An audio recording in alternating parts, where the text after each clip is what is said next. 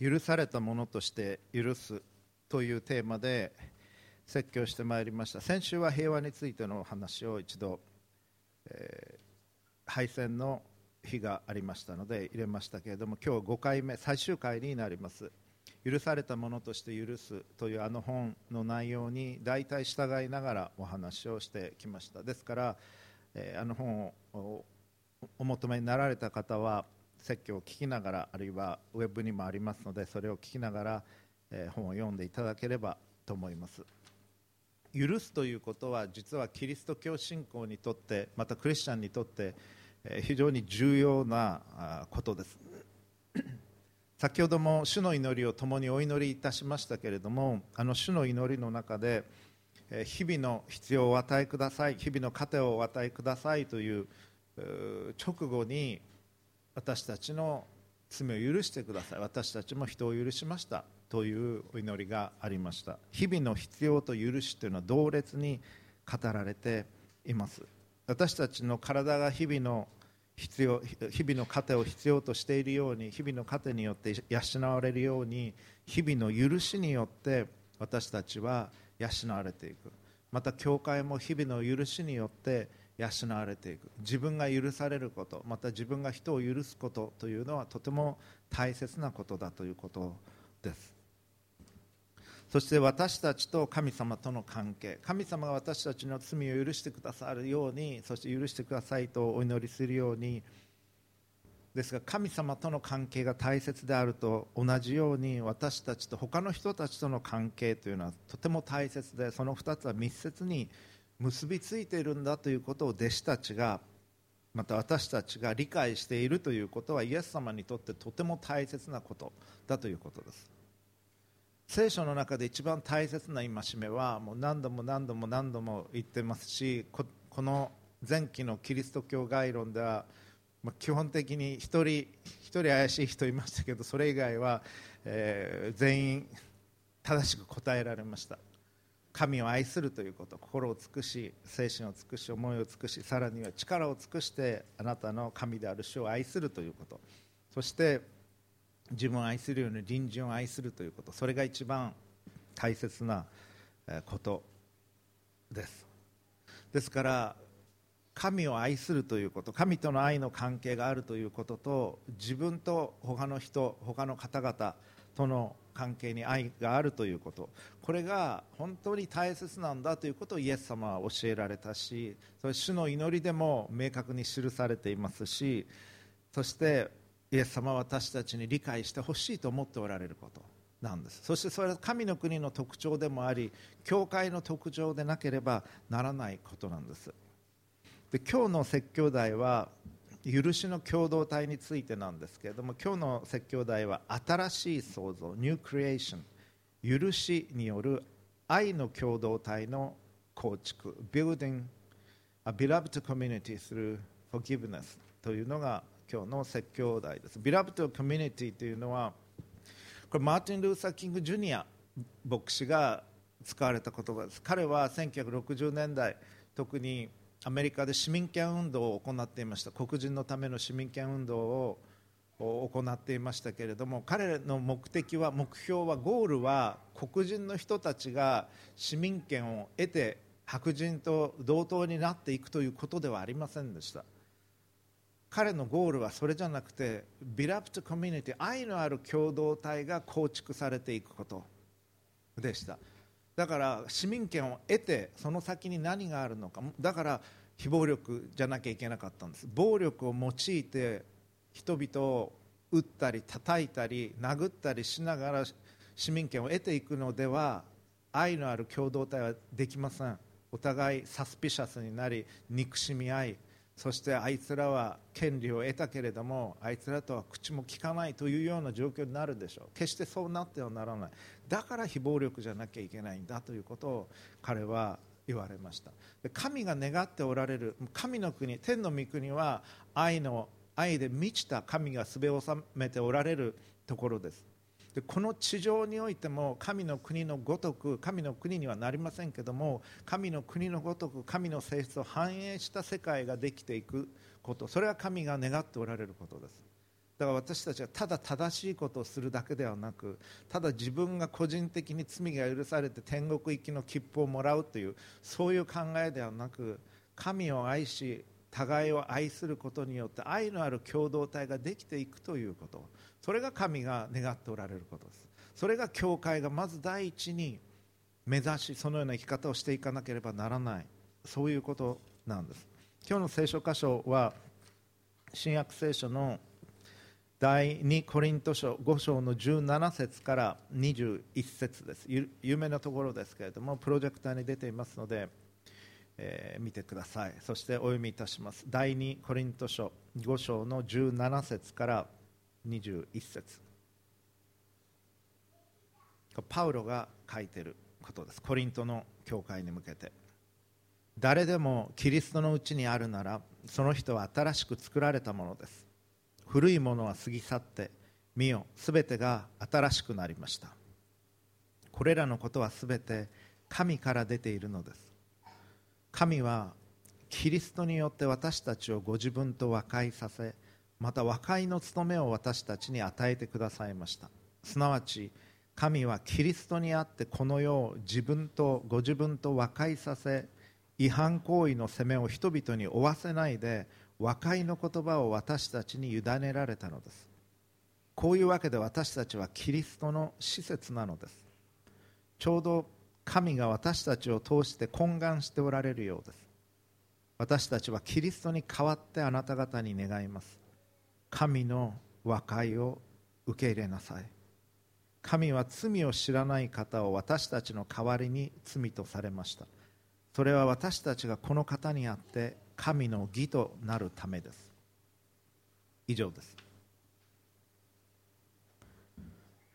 教会にとって最も大切なことそれは神の愛のうちにより愛の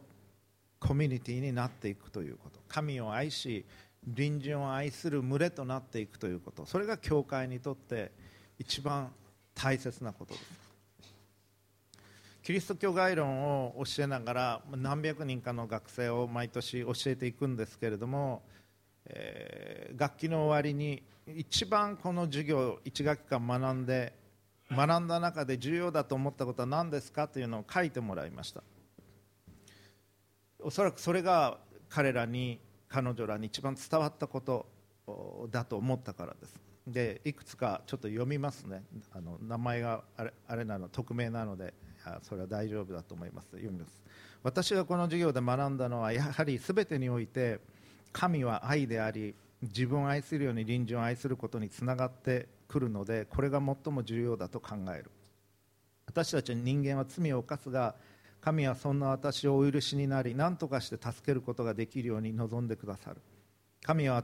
私たち全ての人を愛してくださっているからである。また人にしてもらいたいことを自分にしてもらいたいことを人にしなさいという御言葉も強く印象に残っている。決して自分が嫌と思うことを隣人に対してしてはならないということは自分と同じように隣人に愛を持って接することである。私はキリスト教概論を学んだことで非常に浄化されたと感じている。どんなに隣人に対して不満があったりしようとも人それぞれに異なるのは当たり前なのだから一人一人に愛を持ちどんなことがあっても自分の立場に置き換えて考え相手を許したい。日々すべてのものことに愛を持って過ごすことは必ず自分にも周りの人への幸福にもつながっていくことだろう。クリスチャンじゃない子なんですけれどもこの子たちはそういうことを書いてる。また別の子は人間は愛なしには生きられない生き物だということです。それを学んだというんです。これを知り理解し行動してから特に冷めた関係であった父や弟と近づくことができました。相手がこちらを向いてくれないからこちらも相手を無視するのではなくこちらから先に手を差し伸べる相手を受け入れる。他の授業で習えることではないのに生きていく上でとても重要なことを今この時に知ることができて感謝でいっぱいです。今度も父と話をしに2人で出かける予定です。こういうのを読むと本当に嬉しい気持ちになりました。そしてもう一つだけ紹介します。キリスト教を習い始めて数ヶ月経ちやっとキリスト教とは何なのか最近ぼんやりと分かり始めてきた。キリスト教は人間関係で最も根幹で大事な愛を説いている。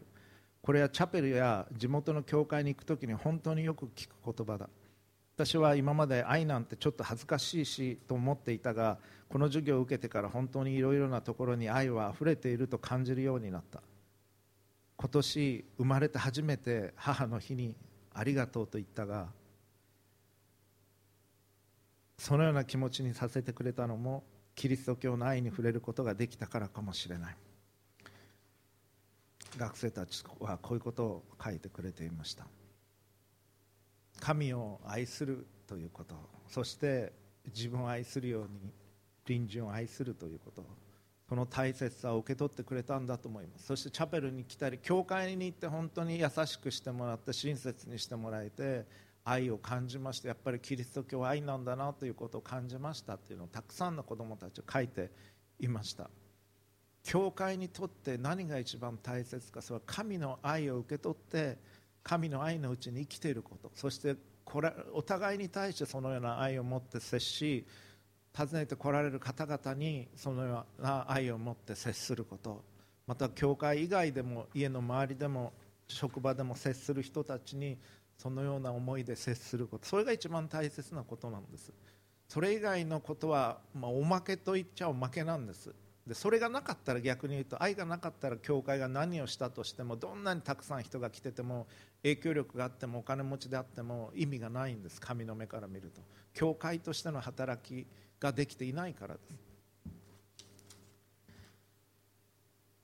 今日申し上げたいことを一言で言うならばクリスチャンというのはまた教会というのは平和を作っていかなければならない。そして教会というのは平和を作っていく愛のコミュニティになっていかなければならないということそれが今日申し上げたいことです。そしてそのために必要なことは何なのか。3, 3つ今日もお話をしていきます。私たちが神の教会として生きていくために一番必要な3つのことを申し上げていきます。第1番目それはキリストのうちにあるという新しいアイデンティティです。先ほどお読みした聖書の箇所第2コリント5章17節にこう書かれてありました。誰でもキリストのうちにあるならその人は新しく作られたものです。古いものは過ぎ去ってみよ全てが新しくなりました。でこの箇所誰でもキリストのうちにあるな。これギリシャ語で読むとどういうふうに書いているかというともう直訳して英語にするとこういう感じです。So あるいは Therefore if anyone in Christ new creation そう書かれてます。もう誰でもキリストのうちにあるなら新しく作られたもの。新しく作られたものですとか書かれてないです。ニュークリエーションしか書いてないんです。もうあのびっくりマークが来るような感じで書かれてる。そして古いもの The old passed away. See new has begun. そういうふうにギリシャ語を英語に直訳すると書かれています。キリストのうちにあるならば新しい創造物なん創造者なんです。誰でも。でこの最初のところ「ですから」という言葉で実は始まってるんですけれども「ですから」っていうのはどういうことかその直前に書かれている箇所ちょっと読みますね。14節から。というのはキリストの愛が私たちを取り囲んでいるからです。私たちはこう考えました。一人の人が全ての人のために死んだ以上全ての人が死んだのです。これパウロです。またキリストが全ての人のために死なれたのは生きている人々がもはや自分のためにではなく自分のために死んでよみがえった方。これイエス様です。のために生きるためなのです。ですから私たちは今後人間的な標準で人を知ろうとはしません。かつては人間的な標準でキリストを知っていたとしても今はもうそのような知り方はしません。キリストの愛が私たちを取り囲んでいるという言葉これは取り囲んでいて押し出されるというような意味なんです。私の友人は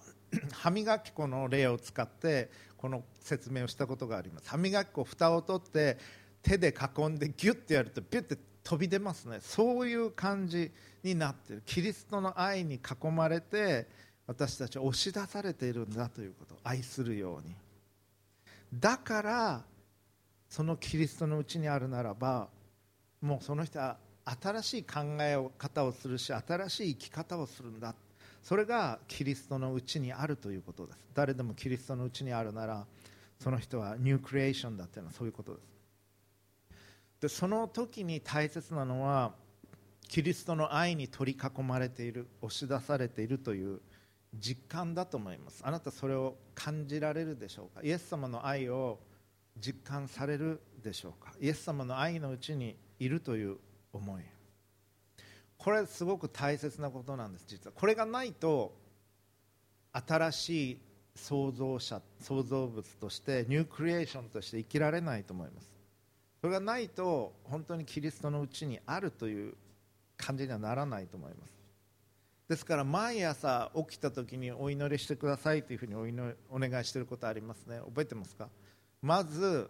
神様って朝目が覚めたら寝たままで神様まあ、新しい朝感謝します。今日はあなたの愛のうちにいることができますように。そしてあなたを心から愛することができますように。心を尽くし思いを尽くし精神を尽くし力を尽くしあなたを愛することができますように。そして自分を愛するように今日隣人を愛することができますように。助けてくださいというお祈りしている人どのくらいいますか？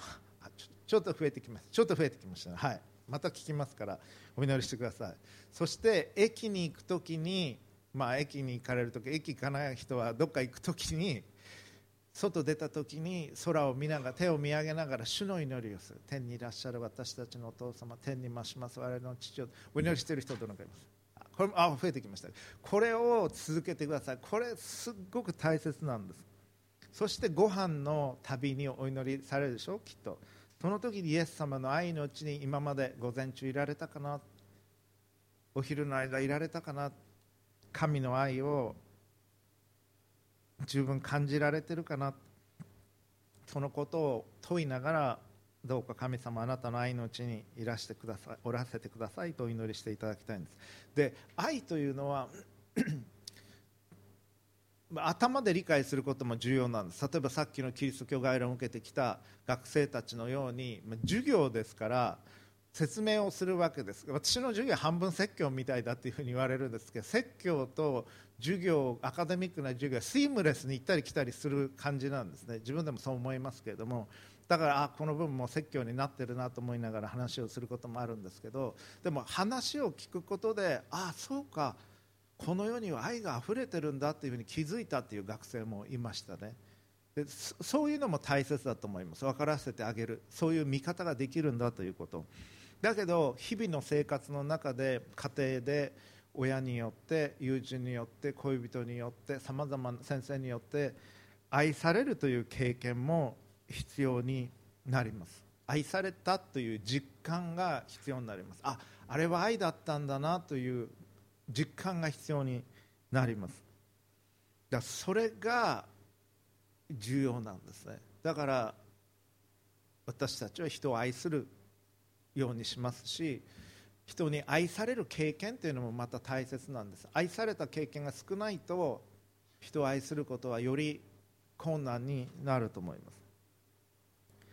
そして愛された人の話あるいは映画あるいは小説も役に立つでしょう。それらを通し神の愛を考えるということが大切です。聖書はもちろん何よりも大切ですけれどもそして聖書を通して神の愛に触れるんですが聖書に書かれてあることを超えてこの時どういう気持ちだったんだろうということを思いやる。どういう場面だったんだろう。それを思いながら読むことあるいは神の愛を本当に体験した話を聞くことそういう生き方をしてきた人の伝記を読むことそして自分も神の愛また人を愛し愛されるという経験をしていくということが重要になります。それによってパウロは書いてます。今までは 今までは人間的な標準で人を見てきたけれどももうそんな見方はしない。新しいパラダイム新しい見方によって神を知る者神と共に生きる者として人を見るし人を愛するし神の愛を受け取っていくんだ。神の愛が注がれているのに気づかないことっていうのはあるんです実際に。全ての人には神の愛注がれています。私にも注がれていますしいましたしずっとそうなんですけど最初の人生最初の17年間私は神の愛というのをから知らなかった。注がれているのに分からないことってあるんです。で振り返ってみるとああの時も神様の守りがあったんだろうなこの時もあったんだろうなというふうに分かってくるわけです。そしてキリストのうちにいる。その時にイエス様が見られるように世の中を見自分を見ていく。で人を愛していこうとする時に自分のパワーだけで自分の力だけで自分の愛の力だけで人を愛するというのはできません。例えば恋に落ちてる時にしばらく誰かのことを大好きで愛するということはある程度いけると思います。大体3年。ぐらいマックス3年ぐらいじゃないでしょう。いかがですか？皆さん振り返ってみて。結構うんうんって言ってらっしゃる方いますね。それを超えるとそういう、まあ、ホルモンの関係かなんか分かりませんけども大体そうですね。我々の経験上。本当の神の愛っていうのはしかし3年で終わらないんです。そのために必要なのは神の性質を身に帯びるということ。イエス様の愛が自分の心に注がれていく時に人をイエス様の愛によって愛することができる。イエス様の許しによって許すことができる。ですから愛許せないと思った時に自分の力で許すんじゃなくてイエス様どうかあなたのお許しの力を与えてください。私が許されたように人を許すことができます。許す力を思いを与えてくださいというふうにお願いすることです。キリストの弟子としてクリスチャン生きるわけですからキリストからイエス様から力を受け取っていく。イエス様の力によってイエス様の愛によって人を愛するんです。あなたが優しくていい人だから人を愛せるわけではないんです。あなたがものすごく親切で寛容な方だから人を許せるんじゃないんです。神の許しを受け取ったからその力がエネルギーがあるからまた許しというのはどういうものか分かってるからだから人を許すことができる。で人を許したいという思いそれはその都度毎日毎朝神から受け取るということをしていかなければなりません。だから一日を神への語りかけて始めていくんです。そして駅に行く時も主の祈りによって自らを清め神のお名前が崇められることを覚え神の国が来ることを覚え自分の罪が許されることを願い許しますと言いながら一日を始めていくんです。でそのために必要なのは常に神に語りかけ助けを求めるということです。力を求めるということ。自分の力では不十分であると知るということです。キリストのうちに自分はいるんだという新しいアイデンティティをどうか持っていただきたいと思います。2番目に私たちが許しの共同体になっていくために必要なことそれは神のために働くという意識です。神のための働きをしていくという意識です。パウロはこう記しています。これらのことは全て神から出ているのです。神はキリストによって私たちをご自分と和解させまた和解の務めを私たちに与えてくださいました。私たちはキリストの施設なのです。神が私たちを通して懇願しておられるようです。神の和解を受け入れなさい。神の和解のための働きを自分はしているんだという思いを持ってパウロはここで語っています。ですから毎日そういう思いで祈りで朝始めるでしょで駅行く時それを祈っていくでしょそれと同時に今日和解の使者として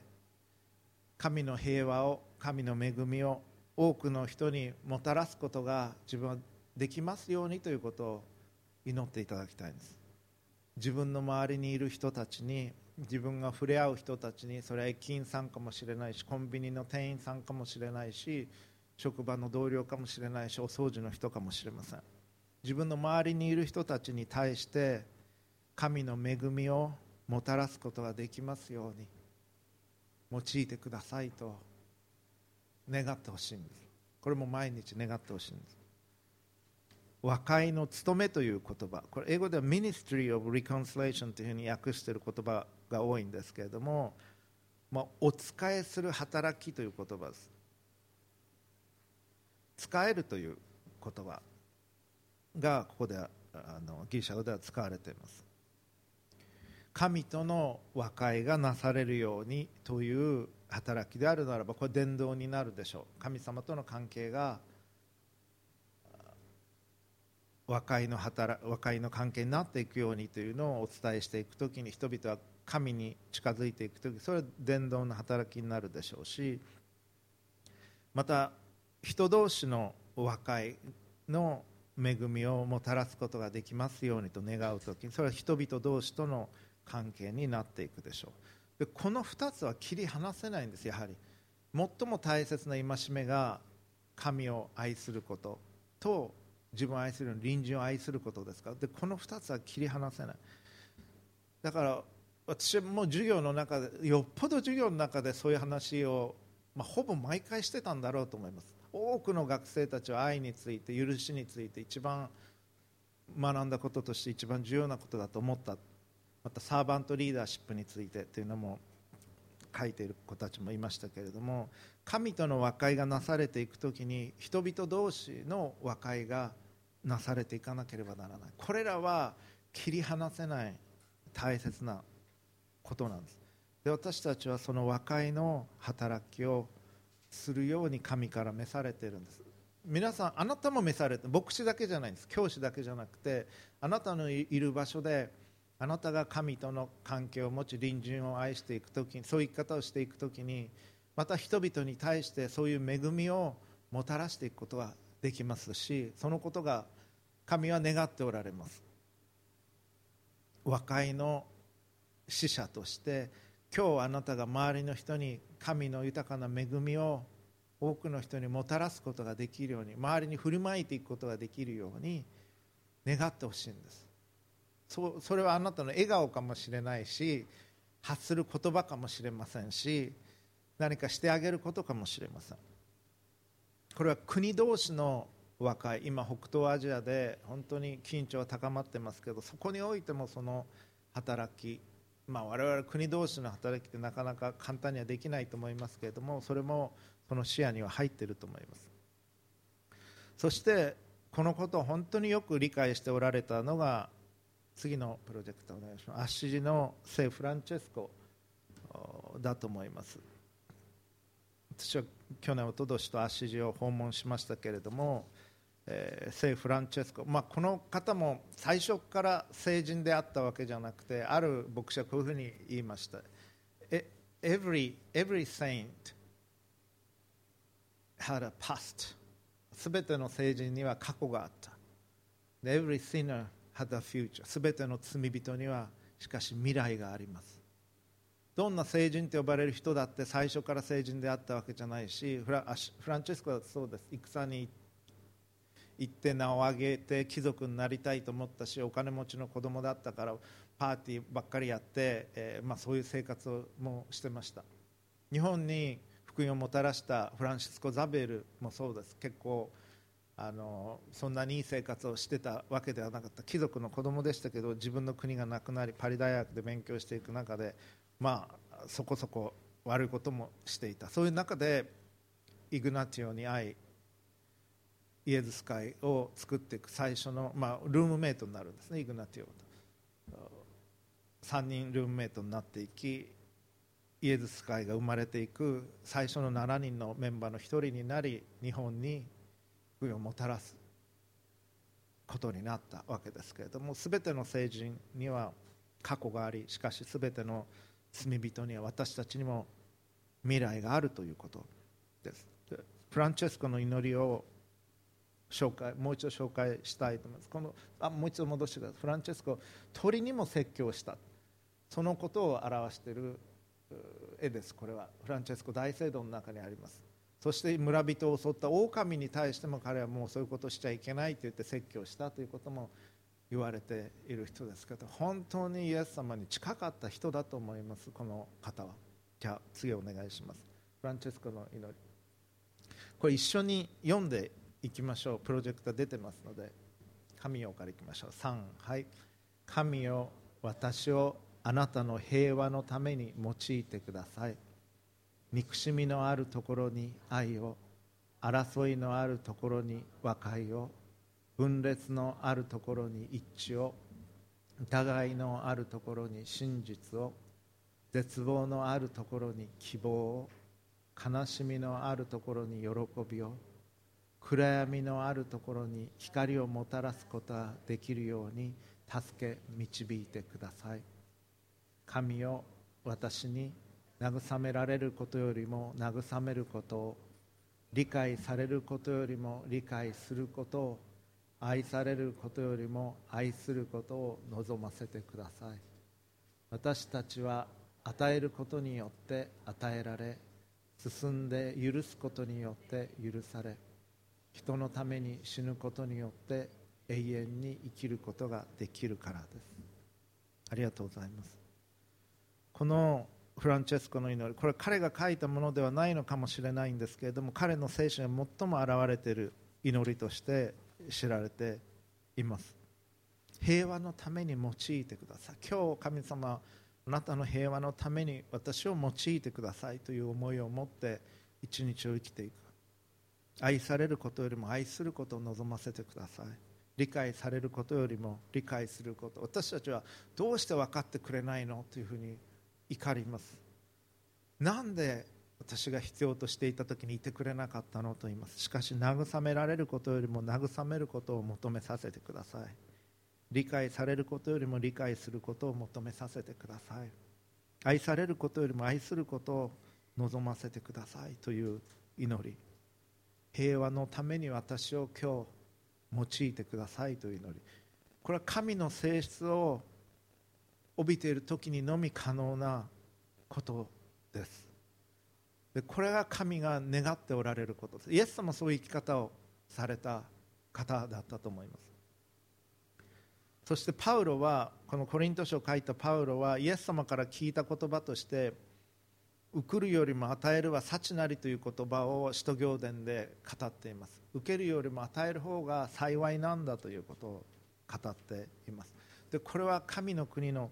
性質だと思います。自分がどれだけ受けるかよりも自分が持っているものを分け与えていくということ。それが幸いなんだということが書かれています。最近ある 本を読みました。まだ読んでる途中なんですけれどもペンシルベニア大学のビジネススクールの教授が書いた本で、えー、彼はその本の中で、まあ、ビジネススクールの人ですか経済学の学者ですけれどもどういう人が成功するのかというのを記しています。で人は3種類に人を3種類に彼は分類しています。ギバー与える人テイカー人から奪う人取っていく人それからマッチャーマッチャーというのはその、まあ、バランスをマッチングのバランスを取っていく人。ということなんですけども 100m 走では、まあ、短期的にはテイカーが勝つというわけです。人からとにかく奪っていく競争していく人が勝つ。だけど長期的に見ると勝っているのはギバーだということ。与える人は実は成功し一番成功している。でそのうちの一人として彼は本の初めの方で挙げてるのはアブラハム・リンカーンをギバーとして挙げています。選挙で自分勝ててたのに他の人にそれを譲っていく。だけど最終的には彼が大統領になっていく。しかも黒人を解放していくというそういう思いを持って彼は歩んでたんだ。そういうことでギバーの例として挙げてますけどもこの学者特にクリスチャンかどうか分かりませんけれども私は思ったのは神が作られたこの宇宙この宇宙には法則があります。そして神が祝福される人というのはいるわけです。で人に送るよりも与えるは幸なりというふうにイエス様は教えられ確かにでも与えてるばっかりになって自分の持ってるものなくなるじゃないかと思うかもしれません。で他の人に自分の時間を与え持ってるものを与えてたら競争で勝てないじゃないかと思うかもしれない。だけどこの教授が言ってたのはそのように与える人というのは結局のところ敵がいないんだということなんです。あなたを潰そうとする人がいない。できたらあなたを助けたいというふうに思う人がどんどん増えてくる。だから長期的には実は成功するのはギバーなんだということは言ってましたただしギバーの中でうまくいかない人それはお人よしてあの脇が甘い人。だからどんどん取られてしまう。家でいうと鍵かけてない人。というのは甘い。だからそれで私思ったのはイエス様は鳩のように素直で蛇のように悟くなければならない。ということを言われてます。ですから、まあ、この本はキリスト教の本ではないわけですけれども賢く振る舞っていくときにビジネスの世界でも送るよりは与える方が実は勝っていく。短距離的にはテイカーが勝つかもしれない。だけど長距離的にはギバーが勝っていくということ。ですから人をバカにするような生き方をしてはならない。人をけなすような蹴落とすような生き方をしてはならない。短距離走では早く進んでいくかもしれないし有名になるかもしれません。しかし人に恨まれ影響力を失い尊厳も失っていく。大体神がそういう生き方は良しとはされません。神が良しとされるのは自分の持てるものを心から人々を愛し分かち合っていこうとする人たち。神はそういう人たちを本当に祝福されます。ビジネスの世界では成功を必ずしもしないかもしれない、まあ、することが多いというふうにこの教授は書いてるわけですけど最も成功する人はギバーだというふうに彼は分析してます。でちなみにこの本って結構売れたそうです。アメリカではものすごく影響力あるっていうふうに言ってますしこのビジネススクールもかなりいいビジネススクールのようですけれどもまあ、それはビジネスの世界の話です。で神の目から見た時に純粋な動機で人を愛し人に与えようとする人を神は祝福されます。喜ばれます。でそれがクリスチャンの生き方です。ですから朝起きてのその祈り駅に行く時の主の祈りそして今日一日神の平和の使者として生きることができますようにとお祈りしてほしいんです。神はキリストによって私たちをご自分と和解させまた和解の務めを私たちに与えてくださいましたと聖書は語ります。すなわち神はキリストにあってこの世をご自分と和解させ違反行為の責めを人々に負わせないで和解の言葉を私たちに委ねられたのです。こういうわけで私たちはキリストの施設なのです。ですから神のための平和づくりの和解の働きをしていただきたいと思います。3番目。1番目にキリストにあるという新しいアイデンティティを持って生きるということ。2番目に神のための働きをするという意識を持つということ。3番目。神の教会としての一致を求めていくということです。三位一体の神はこの世界を作られる前から宇宙を作られる前から愛の関係を持っておられました。そして教会が神の民がまた人々が同じように愛の関係を持つように願っておられます。教会が教会とならなければならない。教会が教会となるということは許しの共同体になるということです。平和を作っていく共同体となるということです。許さないとどういう影響をもたらすでしょうか。もし誰かを許さないとどういう影響をもたらすでしょうか？許しのない教会。許さないクリスチャン。嫌ですね。憎しみ合ってるクリスチャン。あるいは教会同士の争いがある。あるいは罵り合いがある。そんな教会行きたくないですね大体。そんなクリスチャンにもあんまり近づきたくないです。なんか特別な用事がある時以外は。個人生活パーソナルの生活でもそうでしょうし教会の中だってそうでしょうし教会以外の社会生活でもそうだと思います。許し和解っていうのはものすごく重要なことです。よく福音派のクリスチャンはとにかく自分神を認めて罪を認めてイエス様の十字架が自分の罪のためにあったということを受け入れたら天国行きの切符がもらえるみたいに考えている人はいますけれどもそういうメカニカルなものではないと思います。自分は救われた天国に行くと思っていて憎しみ合っているクリスチャン。このような人たちが本当に天国に行けるのかどうか私はよく分かりません。主の祈りで私たちの罪を許してください。私たちも許しましたって祈ります。その後にイエス様はあの主の祈りを教えられた後でもしあなた方が許さないなら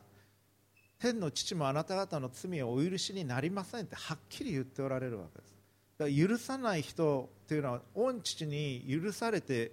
いないわけですからそういう人が天の御国に本当に入れるのかどうかそれはもうもちろん神がお決めになることですけれどもあまり安易に救いというのを考えるべきじゃないと思います。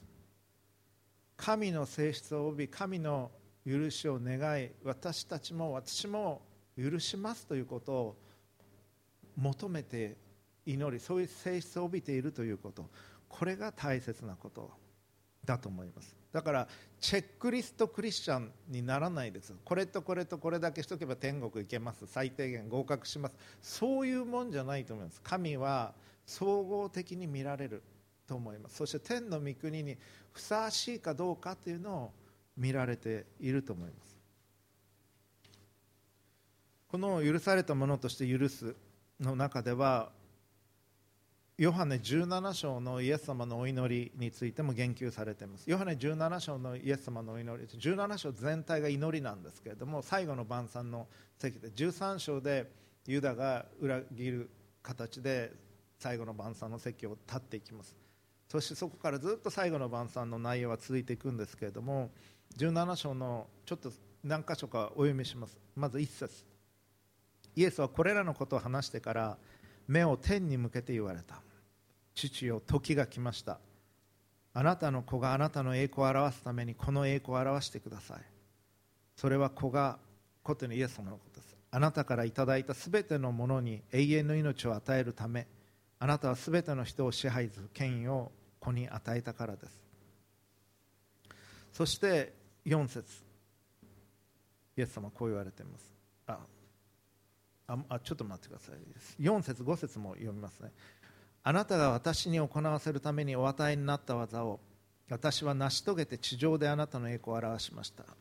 今は父を御そばで私を栄光で輝かせてください。世界が存在する前にご一緒にいて持っていました。あの栄光で輝かせてください。イエス様天地創造の前のこと言われてるんです。世界が作られる前に御父と共におり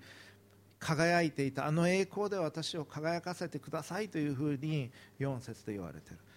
そして5節6節。私は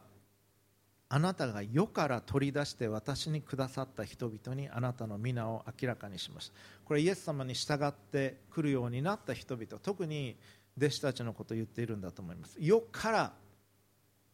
っていうふうに本当にギリシャ語でそのように書かれています。世からコスモスから取り出してくださった人たちにあなたの皆を明らかにしました。彼らはあなたのものであってあなたは彼らを私にくださいました。9節。私は彼らのためにお願いします。11節。聖なる父あなたが私にくださっている。あなたの皆の中に彼らを保ってください。それは私たちと同様に彼らが一つとなるためです。ここで祈ってるこの17章の祈りってイエスはまずご自分のために祈られます。そしてすでに神のもとにイエス様のもとに来ている人たち。この人たちクリスチャンと呼ばれるようになるんですけれども使徒行伝11章以降その人たちのために。そして彼らの伝道によってクリスチャンになる人たちのためにも祈っておられる今はこのイエス様のもとに来ている人たちが一つとなるためなることができるように祈っておられます。15節。彼らをこの世から取り去ってくださるようにというのではなく悪いものから守ってくださるようにお願いします。この世からどっか別のところに行くんじゃなくてこの世のただ中に生きしかし悪いものから守られ神の民として生き一つとなれるようにイエス様この17章で祈っておられる。そして20節からは彼らの伝道によってクリスチャンになる人たちのために祈ってます。私はただこの人々のためだけではなく彼らの言葉によって私を信じる人々のためにもお願いします。それは父をあなたが私におられ私があなたにいるように彼らが皆一つとなるためです。ここでも一致のために unity のために祈っておられるんです。22節私たちが一つであるように三密体の神が一つであるように彼らも一つであるためです。23節私は彼らによりあなたは私におられます。それは彼らが全うされて一つとなるためです。教会が一つとなっていくようにということをイエス様願っておられるんです。そして五章を書いたセレスティンはこういうふうに言ってます。イエス様は単純かつ心からの願いの中でご自身と父が一つであるように弟子たちも一つとなるようにと祈られました。父の父とこの一致の交わりをそして神の世界に対する愛をこの世に対して目に見える形で証しすること。それがこの祈りの究極的な目的なんだということを彼は語ってるわけですセレスティンは。教会はイエス様と御父が一つであるようにそして神の愛をこの世に対して見える形で証しをしていくことなんだということを願っておられる。許しの共同体が一致し交わりをしていく。その中で人々が福音を見いだすことをイエス様は願っておられる。神の愛神の意図っていうのは教会に来て感じるものなんです。教会に来てあここには神の愛があふれてるなということを感じる。教会に来て親切にしてもらい声をかけてもらいあるいはその雰囲気の中で神が何を願っておられるか神の愛を感じていく。それが教会がしなきゃいけないことなんです。で教会が分裂をしていくときに教会ではなくなっていきます。そこに神はおられないでしょう。さらには社会への影響力も失っていくでしょう。教会に愛がある時弟子と人々は感じます。イエス様の弟子だと思います。ヨハネ13章35節イエス様こう言われています。互いに愛し合うならばそれによってあなた方が私の弟子であることを皆が知るようになる。イエス様の弟子の特徴は何か？神学を知ってるとか何とかやってるとか慈善活動やってるとかいうことじゃなくて互いに愛し合っているということなんです。その時にそれによって人々は私たちがキリストのイエス様の弟子であるということを知るようになるということを言われています。神がこの世を救おうとされている。全ての人を救おうとされている。愛しておられる。そして神は愛であるということ。それが伝わっていかなければならない。逆に言うとそれを伝えると人々の魂に響くんです。それを学生たち見て本当に感じます。そのもうほぼそれを語ってきたと思います。そのことを集中して中心に話をしてきたと思います。でそれは伝わるんですね。そしてわずか3ヶ月4567 4ヶ月弱ですけれどもしかし大きいインパクトがあるんです。全然知らなかったけど神が愛であってだから自分は愛を必要としてるんだ。だから自分は愛されたい。だから自分は愛したい。神は許してくださった。だから許しなさいと言われる。これ本当に重要なこと言われてみれば見ればその通りだというふうに分かるんです。全ての人神に作られてるから。なんか特殊な変な教えをねじ込もうとしてるわけではない。人が本来の姿になっていくことができるように神は願っておられる。そのためにイエス様来られた。そのことを伝えていく時に伝わるんです。そして教会はそれを体現している場にならなければならない。でそれは個人主義ではいかれないんだと思います。一人だけじゃなくて共同体が教会が必要になる。許しの共同体になっていくということ。そして互いに励まし助けつながりつなげていくということ。共に神の教会として旅を続ける共同体が形成されていくことが必要だということです。紹介したことあると思います。アフリカのことわざで if 英語でよく言われるんですけども、まあ、日本語で言うともし早く行きたいなら一人で行きなさい。でももし長く行きたいなら一緒に行きなさい。If you want to go fast, go alone. If you want to go far, go together. ここから渋谷駅まで急いで行きたい時は1人で行ったらいいでしょう。だけどこれから100キロ歩いていかなければならないんだったら1人で行くんじゃなくて一緒に行かなければならない。これから50年歩いていかなければならないんだったら一緒に行かなければならない。それは神の民として愛の共同体として生きるということですそれがないなら一時的に教会に来る人の数が増えても教会は教会でなくなっていってしまいます。セレスティンは この本の5章の中でいくつかのことは特にアフリカのルワンダの虐殺の後分裂してしまった教会の状況を念頭に置きながら書いています。そのいくつか引用しますね。イエス様は御父に弟子たちをこの世から取り去るのではなくこの世の危険から守ってくれるようにと祈られました。これ先ほどお読みしたヨハネ17章。弟子たちは外界から隔離された閉鎖的な共同体の中で新しい社会を築くようにと教えられたのではありません。もう社会から分裂してどっか自分たちだけあの離れ小島で暮らすようにとそういうことを教えられたのではないということです。彼らはこの世に組みすることなくまた汚染されることもなくしかしこの世のただ中で生きるようにとされたのです。これは彼らが自分たちの共同体の中の厳しい現実と向き合いキリストにある新しいアイデンティティのゆえに受ける憎しみ恨み敵迫害などを耐え忍ぶことを意味しました。この世のただ中で生きるということさらにセレスティアンこう記しています。政治的社会的許しの目標は集団的な許しが内的な変化をもたらし復讐心や怒りが減少しその代わりに集団同士の信頼共感相互関係が徐々に増していくことです。これは国家間のことにも当てはまると思います。その許しの目標。それは信頼が国同士の信頼共感相互理解が徐々に増していくこと。そして復讐心や怒りが減少していくこと。それを私たちは祈り求めていかなければならないでしょう。また引用を読みます。別のところです。許しの共同体として私たちの責任は許しの贈り物を体現し育てることです。そうするとき私たちの周りの世界は社会共同体や人間関係を維持するために必要な許しの価値と重要性に触れることになります。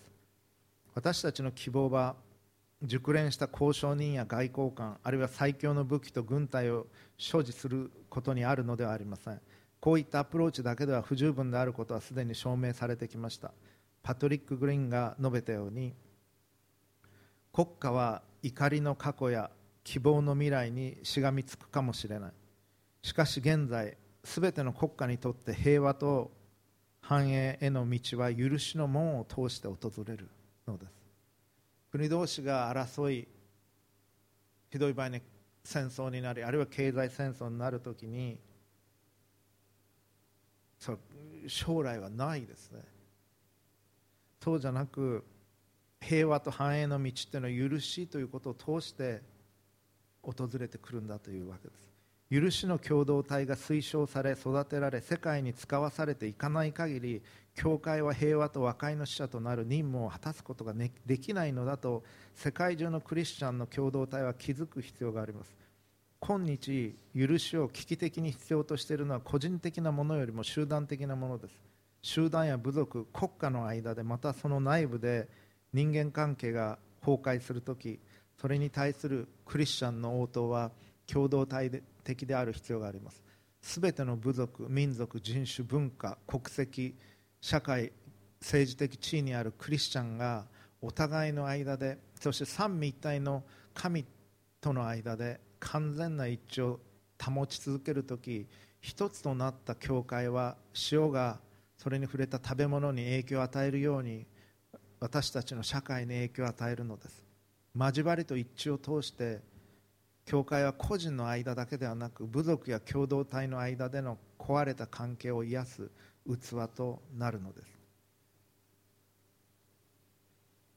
キリストの弟子の一致と許しの共同体の育成は壊れた関係性の回復をもたらすだけでなく平和で豊かな共同体を築くことにも貢献するのです。ここで彼が言ってるのは私たちはもちろん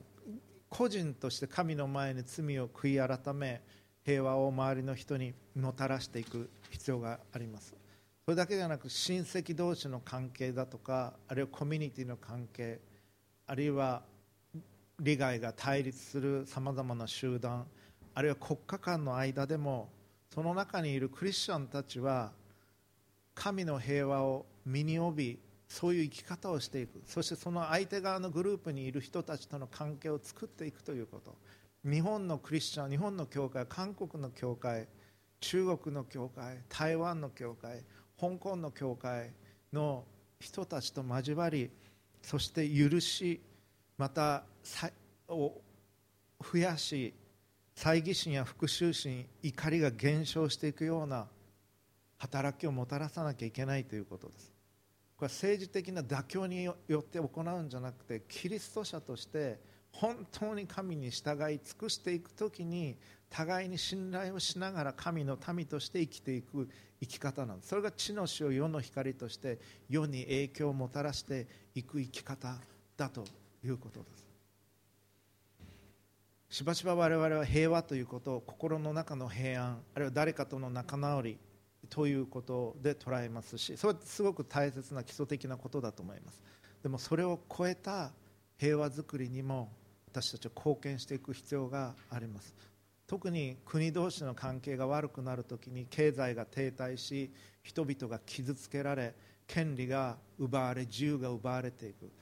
そういうことが起こらないように神の民が世に影響を与えていく必要があります。そのためには教会が愛の共同体として一致しお互いを許していく生き方をしていかなければなりません。ですから個人倫理と共同体倫理というのはつながっているということです。でその中心にあるのは神が愛と憐れみによって私たちを許されたということ救い主を送られたということ。そしてこの救い主イエス様のうちにある生き方をしていく時に我々自身が変えられ我々の周りに影響を与えていくものになっていくということです。そのような生き方を願い実践していきましょう。お祈りをいたします。新しい創造許しによる愛の共同体の構築。父子精霊なる神様。あなたは私たちを愛し憐れみ救い主イエス・キリストをお送りになられました。イエス様を通し私たちは愛を知りまたあなたの愛を知りました。イエス様を通し私たちは新しい生き方をすることができるんだということを知りました。またそのようにあなたが願っておられるということを知りました。そして天の国を目指し求めながらこの地においてあなたが願われる生き方をしていくように召されているということを学びました。イエス様は私たちがこの世から困難から取り去られることではなくこの世の困難さの中にあって